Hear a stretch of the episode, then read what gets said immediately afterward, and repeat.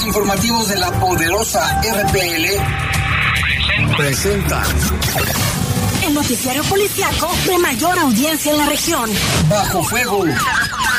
Notas, comentarios y más. Jaime Ramírez, Lupita Antilano, Lalo Tapia. Trabajamos en conjunto para mantenerte informado de los sucesos más importantes ocurridos al momento. Ocurridos al momento.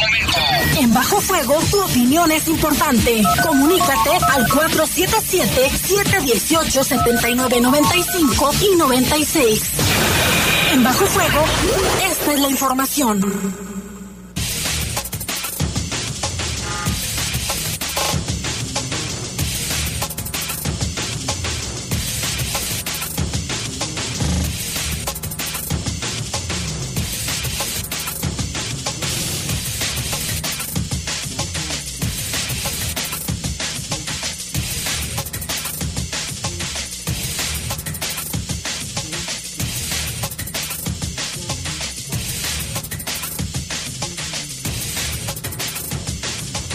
Buenas noches, muy buenas noches. Les saludamos con mucho gusto en este espacio informativo de Bajo Fuego. Son las 7 con 2, 7 con 2 de la noche. Y les saludamos en control de cabina de noticieros. Está nuestro compañero Jorge Rodríguez Sabanero. En control máster está nuestro compañero El COI. Le mandamos un saludo a COI. Y aquí en los micrófonos. Guadalupe Atilano, Jaime, muy, pero muy buenas noches. Gracias a todos los que nos escuchan en este momento, también a través de la página de La Poderosa, más allá de las fronteras, quienes nos escriben también a través de las redes sociales. Tenemos bastante información y como ya es costumbre, vamos a empezar con el clima. Ahorita aquí en León, Guanajuato, estamos a 20 grados, la máxima para hoy pronosticada fue de 23 y la mínima de 13. Está nublado, en algunas partes pues se ven incluso ya las nubes un poco oscuras. Eh, sí hay probabilidades de lluvia, aunque no como el día de ayer. Ahorita a las 7 con un minuto hay 12% de probabilidades de lluvia. Eh, para mañana, mañana jueves, espera una temperatura máxima de 28 grados y una mínima de 13 y solo un 8% de probabilidades de lluvia. Así es, yo soy Jaime Ramírez y le vamos a presentar un avance de las noticias. Fíjese que esta tarde, hace un rato, atacaron a un cliente del Autodrive de las donas Krispy Kreme. Lo reportan grave. Y también asesinaron de varios balazos al regidor del Partido Acción Nacional en el municipio de Salvatierra, Alejandro Lanusa. Varias personas ya han lamentado este homicidio, le tendremos información y la fiscalía, bueno, pues ya está investigando. Ojalá que pronto detengan a los responsables o presuntos responsables. Y también en otra información sentenciaron a cinco años de cárcel al sujeto que arrojó al perrito a un caso hirviendo en el Estado de México. ¿Te acuerdas de ese caso que causó consternación? Y también, este, ya de un momento a otro, unos, en unos cuantos minutos, aterrizará el primer avión que viajó a Israel para rescatar a mexicanos atrapados allá y entre ellos viene la familia originaria de Irapuato. Van a aterrizar en el AIFA, en el aeropuerto Felipe Ángeles, en el Estado de, México, de un momento a otro. Aproximadamente 10 minutos, Jaime. Ya en 10 minutos. A las 7 con 14, de acuerdo a la ruta que se va siguiendo a través de internet en esta, pues en esta aplicación, en esta eh, plataforma Flyware, eh, y de hecho se ha comentado, Jaime, que de hoy por la mañana escuchaba yo una entrevista que le hicieron en Grupo Imagen al coronel, es general, el general Leobardo Ávila de, del grupo que está encargado de esta misión en el primer vuelo que, que ya está por aterrizar, que bien lo mencionas, donde decía que en este primer avión vienen 143 pasajeros y en el segundo que también ya viene en vuelo. ya viene en vuelo con dirección a pues a nuestro país, aunque están haciendo escalas, la primera fue en Canadá y la otra en Carolina del Norte, en este primero. Vamos a esperar en, el, Turquía, luego Irlanda, y luego, Canadá, Carolina y México. Y luego México en este en este recorrido. Y en, en, el segundo avión de pasajero, en este segundo avión de la Fuerza Aérea Mexicana vienen 41 pasajeros. En el segundo vamos a esperar, obviamente, si se da a conocer si habrá un tercero, porque ayer el presidente de la República, Andrés Manuel López Obrador, decía que había mil personas inscritas que querían regresar de Israel hacia, hacia nuestro país. Vamos a estar muy pendientes también la diputada federal Itzel Valderas emitió un comunicado donde pues le hace el llamado a la Secretaría de Relaciones Exteriores para que haya un, un tercer vuelo que pueda traer a los guanajuatenses que también se encuentran allá. Recordarás, Jaime, que también el gobernador Diego Sinue Rodríguez Vallejo ayer dijo que eran alrededor de 19 guanajuatenses los que eh, habían solicitado eh, regresar a México. Así es, seguramente van a enviar los aviones que sean necesarios para traerlos, ¿eh? seguramente. Ojalá. Y si no por medio de vuelos comerciales, ya así es que se reanudan los vuelos. Pero bueno, vamos a hacer una pausa y regresamos con más detalles de este caso del avión que ya está por aterrizar y con las otras noticias. Comunícate con nosotros al 477-718-7995 y 96. WhatsApp 477-147-1100. Regresamos a Bajo Fuego.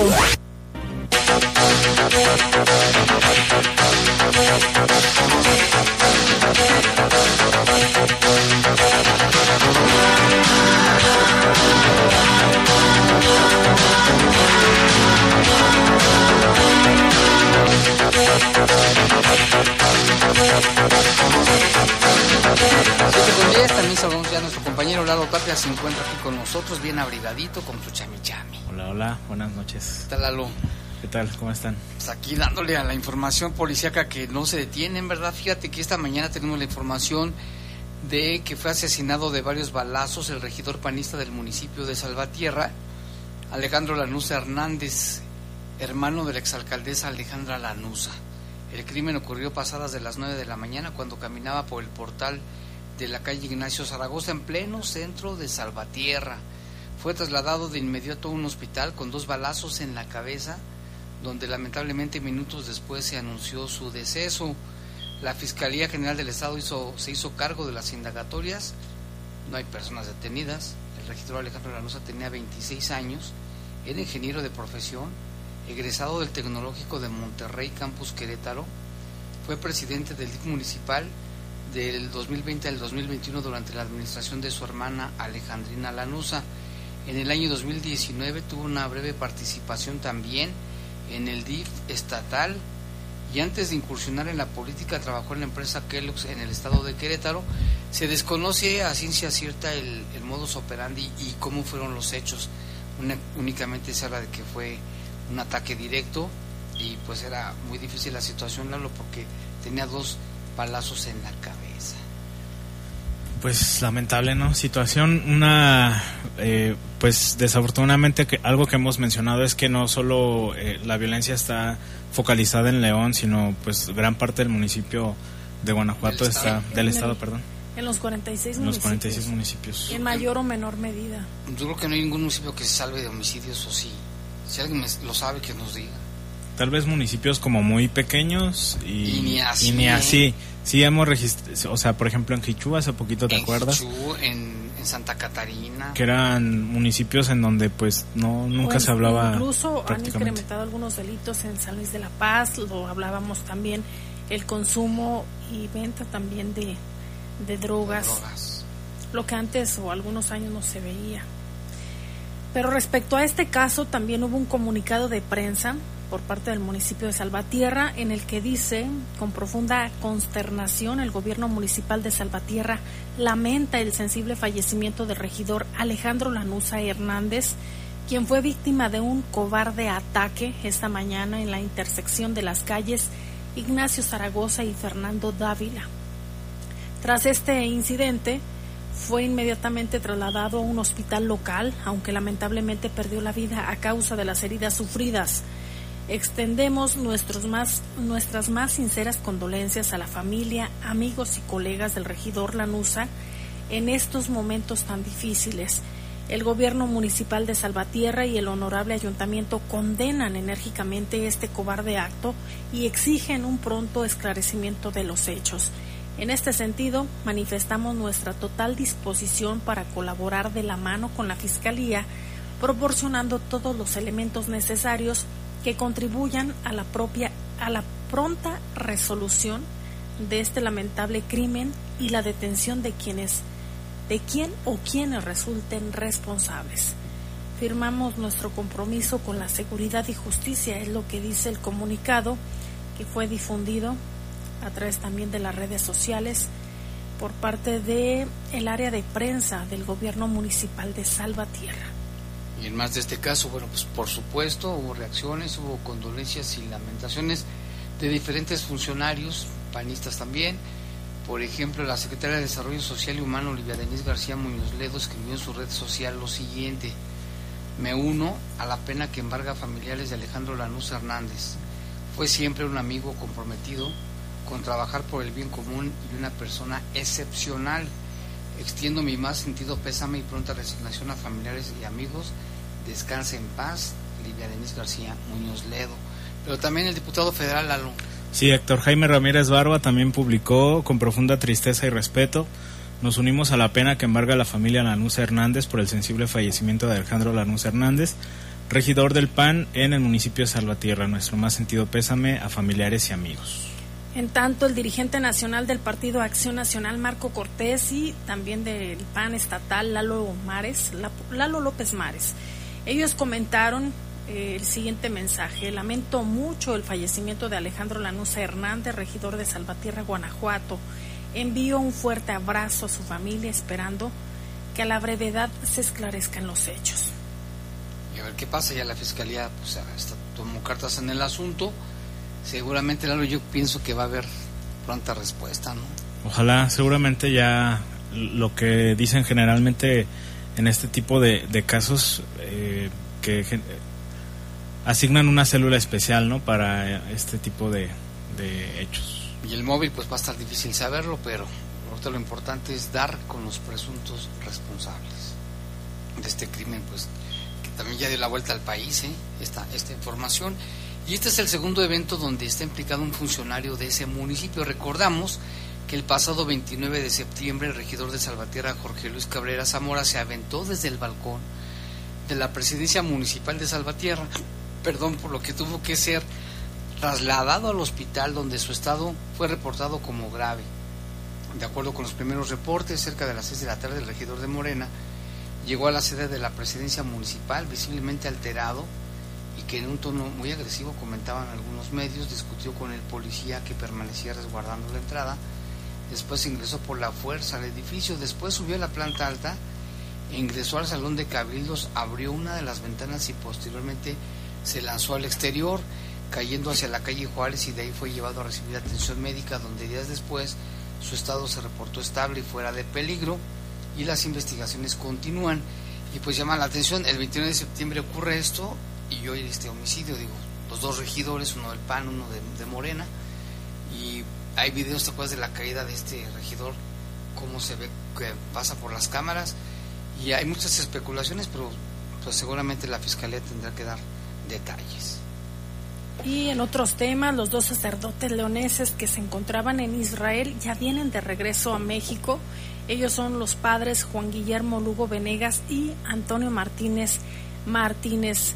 El vocero de la Arquidiócesis de León, Marco Cortés Muñiz, informó que el motivo del viaje hacia Tierra Santa fue por parte de los religiosos salesianos eh, por el 50 aniversario sacerdotal de ambos eh, religiosos. Vamos a escuchar un poco de lo que dijo Marco Cortés Muñiz, el vocero de la Arquidiócesis de León. ¿Qué tal? Buenos días, soy el padre Marcos Cortés Muñiz, vocero de la Arquidiócesis de León y en este día quiero pues informarles sobre la situación de los sacerdotes salesianos que son de aquí de León, Guanajuato.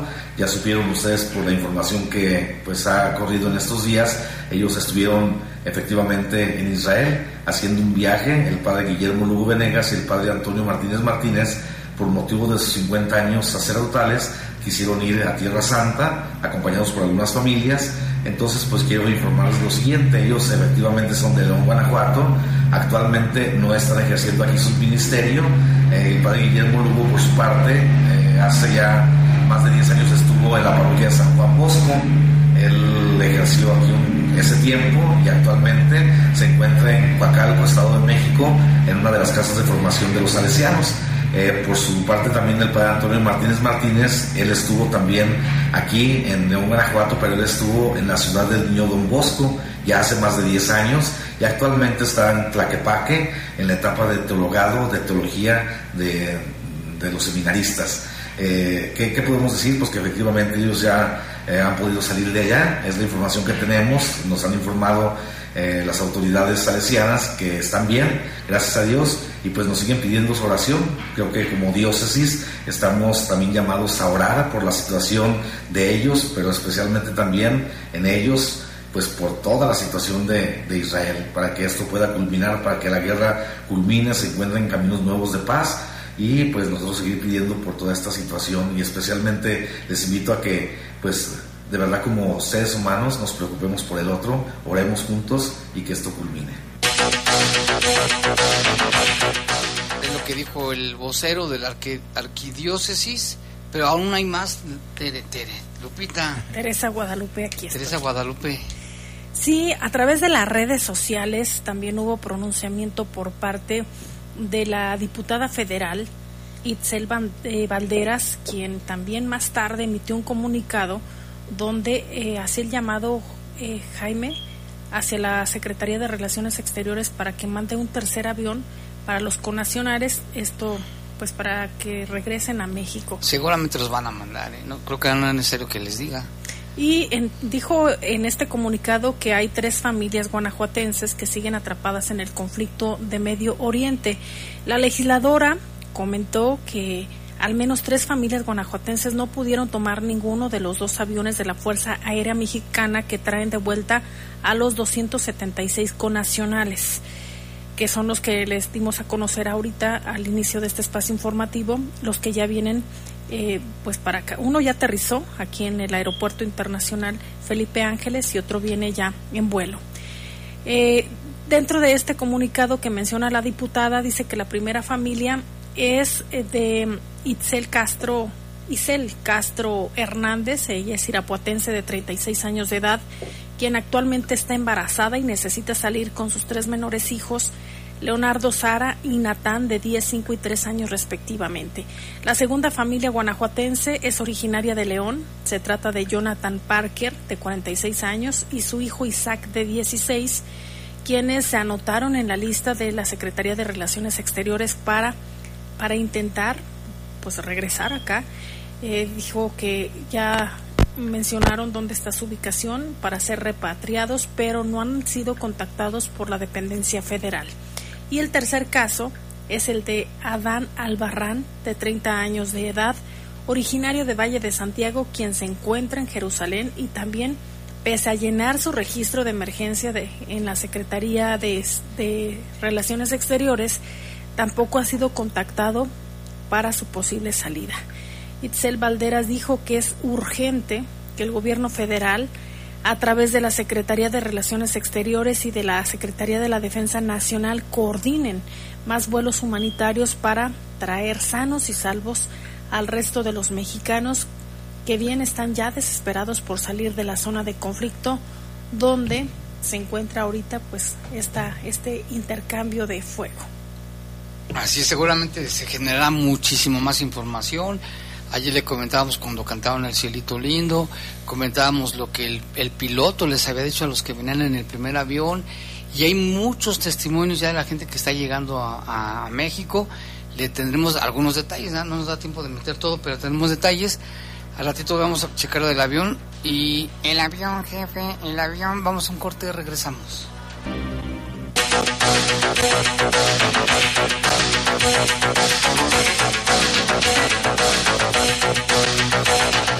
7.26 ya de la noche, 7.26 y pues tenemos información. Hace rato un ataque armado ahí en las famosas donas, Lalo. Sí, este establecimiento que está ubicado en el Boulevard Adolfo López Mateos y Boulevard Las Torres, se reportaba la agresión a balazos contra un hombre que tiene aproximadamente unos 30 años. Este iba en un vehículo, aparentemente había llegado a este establecimiento para comprar donas y justo cuando salía se acercó una persona y le comenzó a disparar Hay operativos en la zona, pero como el hecho fue, digamos, en la zona como ya de estacionamiento, no hay afectaciones en la circulación en ninguno de los dos bulevares. La calle que está atrás sí este pues estuvo cerrada o ha estado cerrada en lo que se está realizando la investigación. El lesionado fue trasladado a recibir atención médica en condiciones graves. No hay detenidos hasta el momento y tampoco se conoce Jaime Lupita el motivo de la agresión. ¿Y cámaras no habrá ahí, Lalo, para que seguramente no? Lo sigan por el C4 pues seguramente sí hay cámaras, pero pues hasta el momento no, no hay nada de detenidos, o por lo menos no que lo haya confirmado la, las autoridades. Porque el, de San Marcos hay un detenido, ahorita lo comentamos también. Sí, sí, sí. Y aquí lo de esta persona, pues, ¿qué te hace pensar que lo, pues, lo tenían bien vigilado? Sí, ya seguramente estaban, cazando. Vigilándolo y por, por la zona en la que fue y por el tipo de comercio, seguramente sí hay cámaras. Y aparte en esa, zona de los de los bulevares López Mateos y, y las torres en esa zona sí hay cámaras también de S4. Pues ojalá que los, según recuerdo. los detengan pronto. Como ahorita vamos a platicar el de San Marcos. Sí, ahorita comentamos de este caso y pues bueno, estaremos al pendiente de este que acabamos de mencionar sobre el avance en el estado de salud de, de lesionado que lo mencionamos, este estaba en condiciones graves. ¿Y qué más era lo? Y bueno, ayer eh, por la noche, uno durante algunos casos que nos reportaban mientras estábamos aquí todavía en el noticiero, Jaime, y todavía en la noche se reportaron varios. Uno en la colonia La Piscina, Lomas de la Piscina, una agresión a balazos que, que dio como saldo, o que dejó como saldo más bien un menor fallecido y dos personas más lesionadas. Esto fue pasadas las 10 de la noche en la calle Capricornio, casi esquina con Planeta y de acuerdo con las primeras versiones un par de hombres en una motocicleta fueron los que llegaron hasta esa zona y les comenzaron a disparar. Eh, después huyeron antes de que llegaran las autoridades, después de que los vecinos hicieron los reportes al 911. También llegaron los paramédicos y confirmaron la muerte de Carlos Daniel, de 16 años, un adolescente. Y atendieron a María Angélica, de 57 años, aparentemente mamá del fallecido, y Carlos Eduardo, de 19 años, un amigo de él y ambos lesionados fueron trasladados a recibir atención médica también en condiciones delicadas. No se sabe el motivo de la agresión y pues hubo, como lo mencionamos, operativos bastante intensos ahí en la en la colonia y zonas aledañas, pero sin que haya reporte de personas detenidas, por lo menos en este caso en concreto ahí en la colonia Lomas de la Piscina. Y este hubo otros casos, uno en la colonia obrera que también está bajo investigación, eso fue un poco más temprano, como a las 9, de un hombre de 70 años que eh, fue localizado en un vehículo, un Seat Divisa de color blanco. Un vehículo, sí, Seat Divisa de color blanco. Ahí estaba este vehículo en la calle de Santo Domingo y Zacatecas. Se encontró a Alejandro, de 70 años, que presentaba lesiones de arma de fuego. El vehículo presentaba también eh, daños en el parabrisas por los impactos y fue trasladado a recibir atención médica también en condiciones delicadas. De este caso en particular, Jaime se desconoce exactamente cómo fue el, el, hecho, o sea, no hay mayores datos, únicamente los vecinos reportaron que estaba esta persona ahí este, lesionada en su, en su vehículo. 70 años. 70 años y presentaba, no se especificó en qué, parte, en qué, sí, en qué partes del cuerpo tenía los disparos, pero sí fue trasladado en condiciones delicadas. Y también hubo la localización de restos humanos, Lalo. Sí, ayer eh, era un reporte que teníamos de manera preliminar mientras también estábamos aquí en el, en el noticiero. Ah, la foto, En la zona de las joyas. A final de cuentas se confirma que fueron cuatro bolsas de plástico las que se localizaron ahí en, en la calle Platón y Pascal Can, justo en lo que es el arco de acceso o acceso y salida de la colonia Joyas de Castilla Ahí este, los, los vecinos reportaban que estaban estas bolsas eh, con lo que parecían ser restos humanos, presuntamente de un hombre. Llegaron policías y confirmaron que pues así era el, el, caso. O sea, cuatro bolsas y un solo cuerpo. Exactamente. Cuatro bolsas, un solo cuerpo. Por lo menos es lo que informa la, la fiscalía. Eh, presuntamente un hombre está todavía bajo investigación en el servicio médico forense se hizo todo este protocolo que pues ya conocemos eh, operativos y demás. No hay datos de los responsables, se desconoce cualquier, pues, cualquier información al respecto. Y llama la atención, Lupita, Jaime, que el miércoles pasado, pero en la mañana, ahí se localizaron en ese mismo cruce. lugar. También se localizó un cuerpo. Ese sí estaba en una sola, bueno, en una, una sola bolsa, digamos. Pero en ese mismo lugar se localizó un cadáver igual envuelto en bolsas de plástico. Entonces, sí, desde anoche lo comentábamos. ¿no? Sí, en pues prácticamente una semana antes se localizó el otro cuerpo en esa en esas mismas condiciones y pues obviamente los vecinos, imagínate, ¿no? El miedo de de pues de este tipo que provoca este tipo de situaciones. De salir. Y tan seguido. Sí, con una semana de, de diferencia. ¿Será que nos acostumbramos a algo porque lo decimos así, un muerto? Fíjate que creo que mm, malamente sí. Eh, nos ha tocado seguramente también las, las veces que has este, salido a, algún hecho, Jaime, que luego hay muchas personas que, que lo ven hasta como si fuera un espectáculo, ¿no? Que luego están sacando a los niños, alzándolos para que vean y demás. Empiezan a tomar fotografías, violan este cerco que, que, ponen las autoridades de las cintas amarillas, que seguramente usted ha visto, amarilla con negro o en, en ocasiones rojo. Pero esto también lo hemos dado a conocer, Lalo, la importancia que se respete, no es porque a la policía eh, quiera eh, molestar a alguien, ¿no? sino que se tiene que cuidar ese perímetro para que las evidencias no se contaminen y con ello se pueda dar más rápido con los responsables, con el esclarecimiento de los hechos, para dar paso también a que lleguen los, los peritos especialistas, los investigadores y también el servicio médico forense en caso de los homicidios y con ello poder encontrar, no sé, un cabello, poder encontrar algún indicio que pueda dar con los responsables de estos hechos. Sí, exactamente. En el asunto también de, de, si, si, alguien está cerca donde pase este tipo de situaciones, y no solamente asuntos de homicidio, sino hasta de accidente, lo recomendable siempre es no, pues no mover a las personas, no este muchas veces por tratar de ayudarlos. O por la rapiña también, hay que decirlo. Muchas veces por tratar de, ayudar a algún lesionado o algo,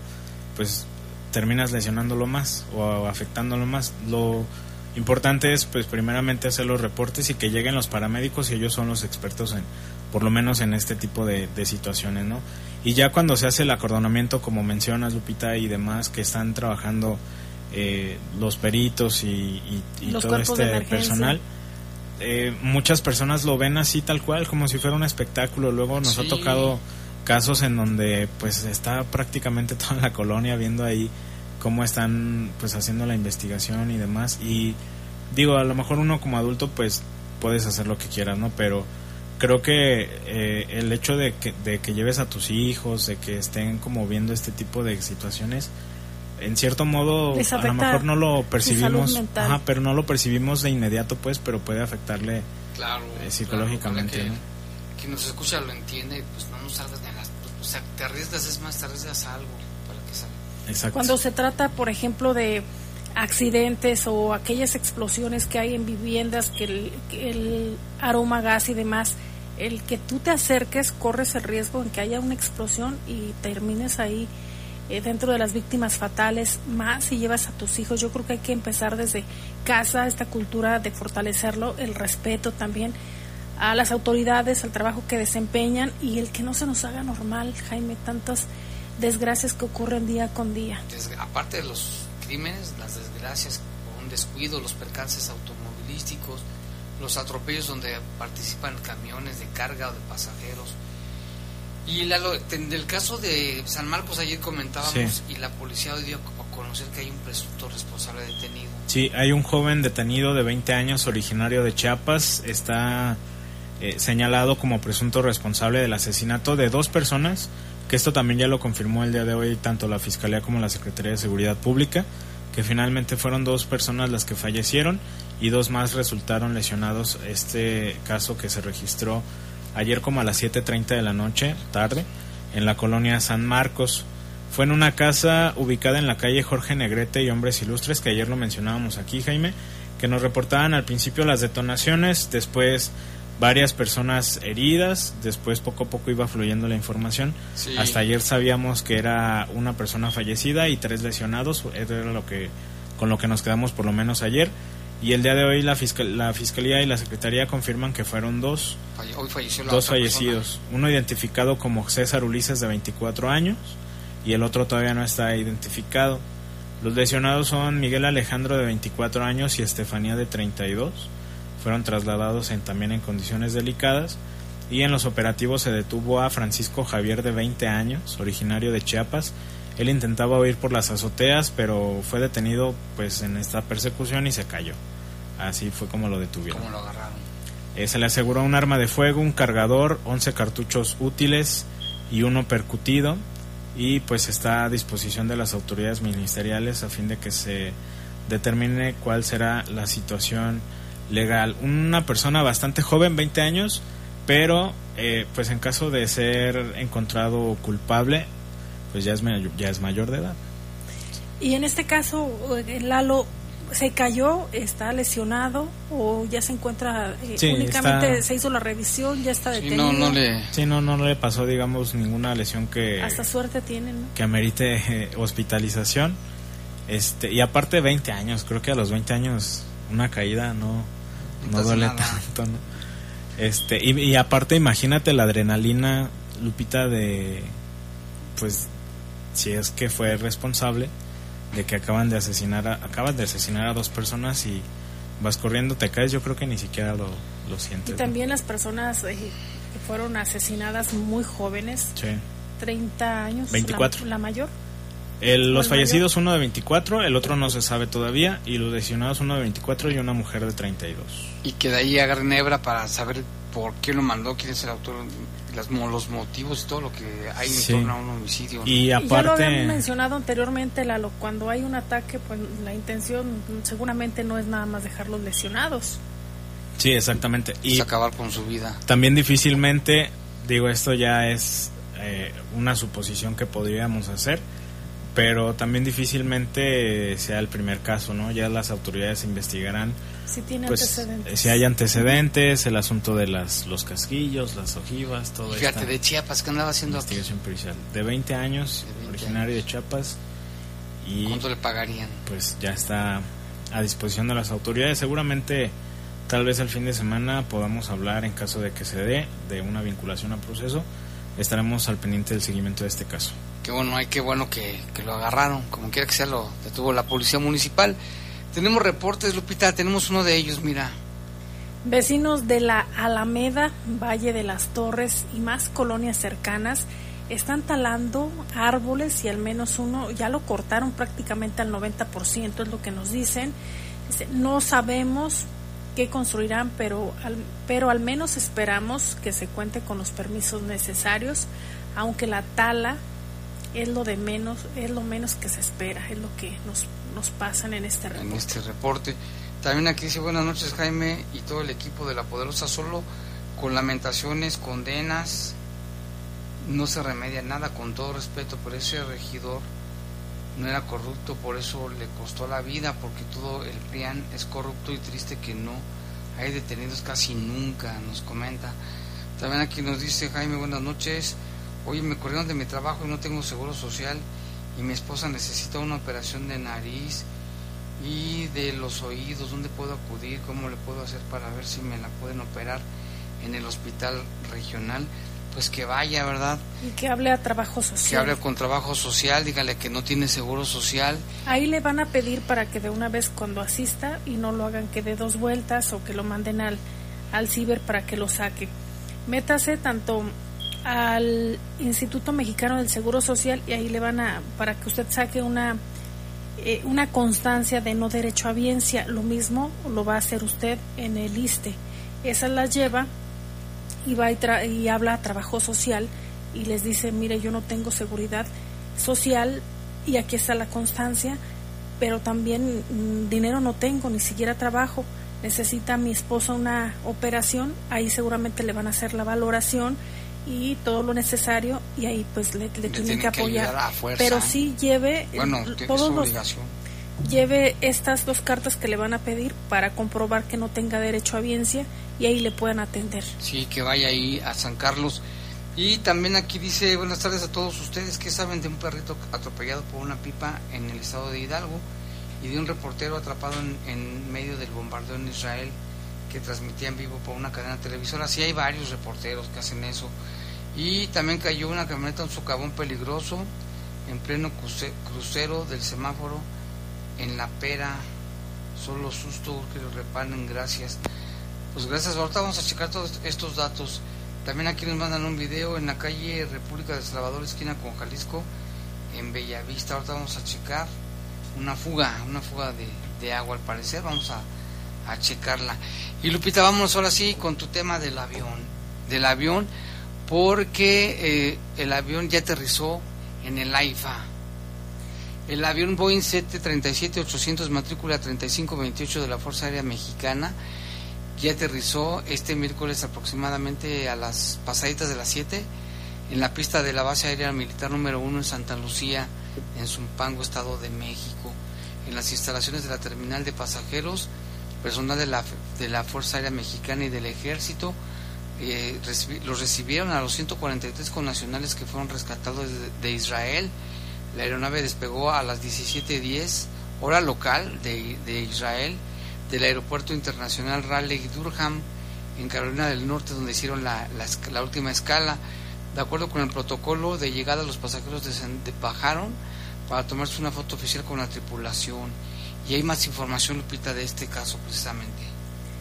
Así es, mire, pues de acuerdo al, al protocolo de llegada, los pasajeros descendieron del avión para tomarse una foto oficial con la tripulación encabezada por el general Leobardo Ávila, jefe de la misión de ayuda humanitaria y rescate de la Secretaría de la Defensa Nacional y también eh, pues parte de la Secretaría de Relaciones Exteriores.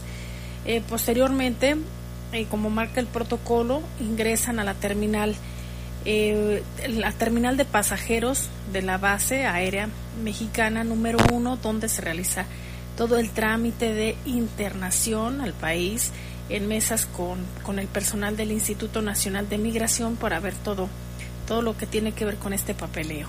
El avión es un Boeing 373-800 con matrícula 3527 y pues vamos a esperar también la llegada del segundo avión.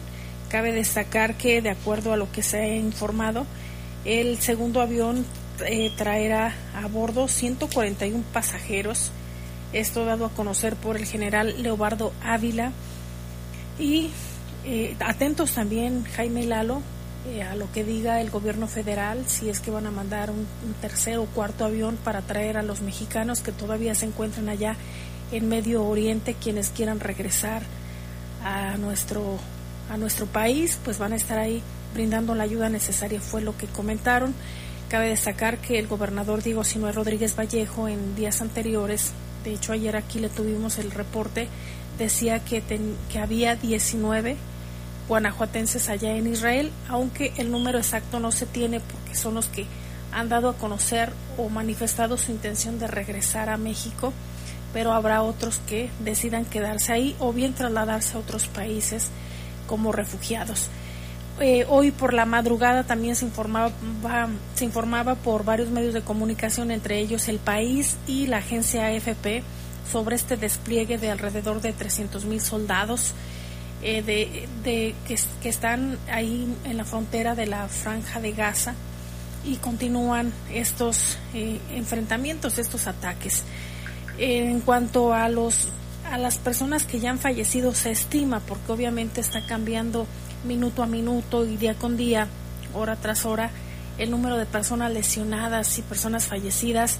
Hasta ahorita, lo que se informó hace unas horas es que son alrededor de 1.200 personas las que ya han fallecido en Israel y 5.339 heridas en Gaza y al menos de este número de fallecidos 189 eran soldados iraníes y continúan estos ataques. Mm, seguramente en las siguientes horas se estará pues, actualizando o incrementando este número que ahorita les estamos dando y se estima que son 535 ya los edificios destruidos em, y que han quedado ya sin hogar 250 mil personas según lo reportado por funcionarios de Gaza.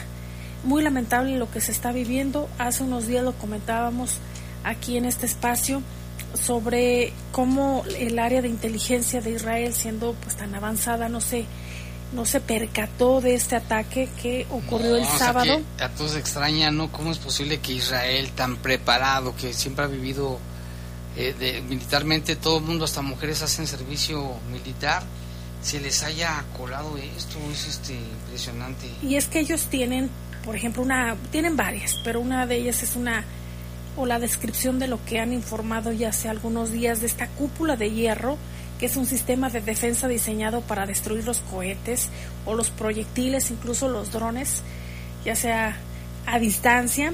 Esto es lo que dentro de la tecnología que me, llamó mucho la atención es que funciona bajo cualquier meteorología y es capaz de interceptar misiles a una distancia entre 4 y 70 kilómetros.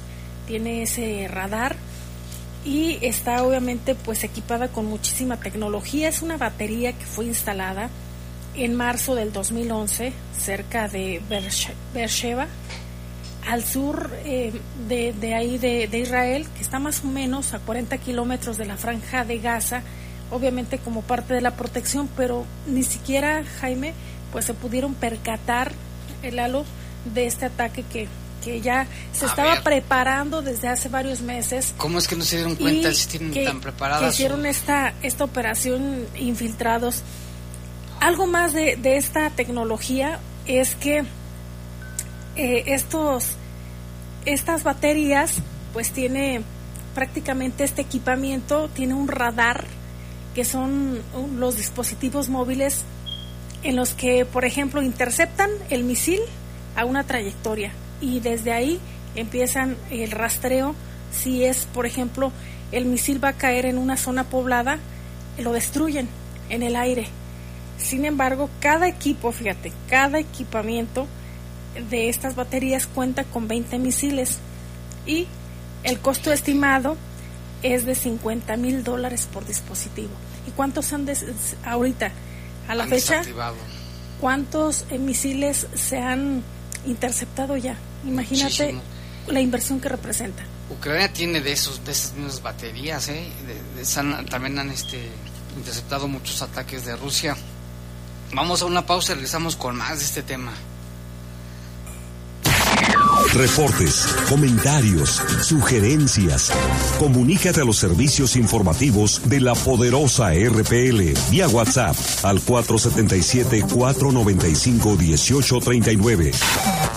477-495-1839. 477-495-1839.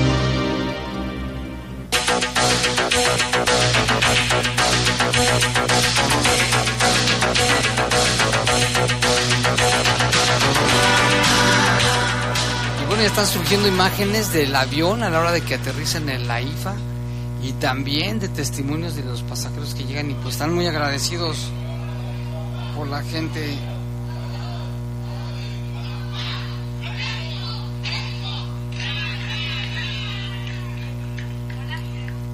Están ya diciendo algunos que ya regresaron, están muy contentos y esperemos que también los guanajuatenses para esperarlos a la hora que lleguen al estado, ¿no? Sí. sí hay que estar muy pendientes porque imagínate sentir que pues que pudiste haber muerto en este conflicto bélico y que ahora puedas estar en tu tierra con tu familia, claro que debe ser un gran alivio. En tu tierra y con tu gente, de la canción de Melina, de Camilo VI, pero pues sí, es bien importante. Y en otro tema, el, en el Estado de México, una jueza sentenció a cinco años de cárcel al sujeto identificado como Sergio Morales Buendía por haber causado la muerte del perrito Benito, ¿se acuerdan del caso? Que precisamente lo lanzó a un caso hirviendo en Tecámac, en el Estado de México. Ahora Sergio Morales deberá también purgar una multa económica para resarcir los daños ocasionados por la muerte de Benito, que así se llamaba el perrito. Fue encontrado culpable de la muerte de Benito o Scooby, también como le decían. La jueza que llevó el caso le concedió el beneficio de libertad condicional al sistema de localización y rastreo brazalete, ya que ese delito no es considerado grave. Cinco años, pero alcanza la libertad, pero debe traer su brazalete. El culpable deberá pagar una multa de casi 39 mil pesos por reparación de daño moral para los dueños de Benito, informó la Fiscalía del Estado de México. En la audiencia el sujeto escuchó al impartidor de justicia su sentencia para luego ser ingresado de nuevo a la cárcel donde se mantendrá purgando la condena hasta que haya disponible un brazalete electrónico. El acto cometido por Morales Buendía conmocionó, lo recordamos, a miles de personas y usuarios de las redes sociales en las que fue documentado que el 28 de mayo fuera de una carnicería con razón social de Chucky, ubicada en San Pablo Tecalco, allí en Tecama, que llegó el asesino al discutir con el propietario que por cierto amenazó con un cuchillo y una pistola. Y pues las imágenes las vimos al salir del negocio. Sergio tomó al perrito de color negro con beige que andaba sobre la banqueta y lo aventó a la manteca hirviendo en un caso para huir sin rumbo fijo. Ante esto el perrito fue atendido por la Asociación Peludos Desamparados, sin embargo falleció. Sí, fue terrible. El Código Penal vigente en el Estado de México señala que hay prisión de 3 a 6 años y 200 a 400 días de multa a quien cause la muerte por cualquier medio y prolongue la agonía de un animal que no constituya plaga y el Código Penal de la Biodiversidad en el Estado de México sanciona el maltrato animal con el fin de impedir la crueldad, sufrimiento, maltrato hacia cualquier especie de animal doméstico, algo que también ya se hace aquí en León y en Guanajuato. Así es. esas escenas del perrito. Jaime, y ayer nos, eh, más bien aquí comentábamos sobre el testamento. Fíjate que también aquí en León, Guanajuato, en los miércoles ciudadanos, usted puede ir a hacer este trámite ahorita ya hay dos notarios que están apoyando a las autoridades municipales para que también usted vaya, eh, le, brindan la asesoría de forma gratuita e incluso hay más descuentos ahí si se tramita a través del miércoles ciudadano. Esto lo comentó el secretario del ayuntamiento Jorge Jiménez Lona y hacía eh, pues este llamado a la, a la población para que eh, hagan su testamento y no dejen problemas. No hay que heredar problemas, es un documento jurídico que tiene validez y que también puede ser modificable. Y el que tiene, eh, el que vale es el único, el último que usted haya modificado. Es decir, si estaba muy enamorada y dijo, le voy a dejar todo a mi esposo o a mi esposa, pero en el momento dice, ¿sabes que Ya, ya me conseguí otra. Ya no quiero nada contigo, usted puede cambiar. Eh, su, su testamento y poner a alguien más, o sea, su vecina, su compadre, a quien usted quiera. Y el, último, la última modificación es la que se toma en cuenta. Así es. Y aquí nos preguntan, dice señor Lalo y Jaime, ¿qué pasó con el caso de la joven que manosearon en una oruga? Tengo entendido que sí lo agarraron ¿eh? y este, fue puesto a disposición de las autoridades. También acá nos preguntan, bueno, quiero mandar un saludo a José Caro, de todos los compañeros que de muchas estaciones de radio están festejando el Día del Trabajador de la Radio, están ahí en un, convivio, pues les mandamos un saludo a todos ellos. También aquí Chanis, te habla Chanis, este, manda, manda saludos, manda saludos y pues dice que hay que seguir la vida con, con alegría. Sí, gracias Chanis, aquí estamos a, a, la, a, la, a la orden. También aquí dice, así es el Estado, así es el Estado, es el bueno. Comandos, bueno, aquí dicen que, lo, que la situación de, la, de, las, de los homicidios es grave en Guanajuato y que no debemos de acostumbrarnos. Berta Montaño nos manda saludos y dice linda noche para todos ustedes. Muchas gracias a Bertita por sus comentarios y por sus deseos de buenas noches. También aquí dice Carlos, ah, el señor Carlos es el que nos decía que mandaba que no, no, no, es suficiente con lamentaciones y condenas con lo que está pasando. También aquí carretera Compostela Vallarta hubo un deslave, un deslave a raíz del, de la lluvia reciente que han sufrido ahí, sobre todo Puerto Vallarta, que es donde tocó tierra el huracán Lidia y se degradó de 4 a, a 2, pero que ha ocasionado una fuerte cantidad de agua ahí sobre territorio jalisciense. Pues ya los vamos, Lupita. Así es, muchísimas gracias por su atención, gracias por escucharnos. Síganos también a través de nuestras redes sociales de la poderosa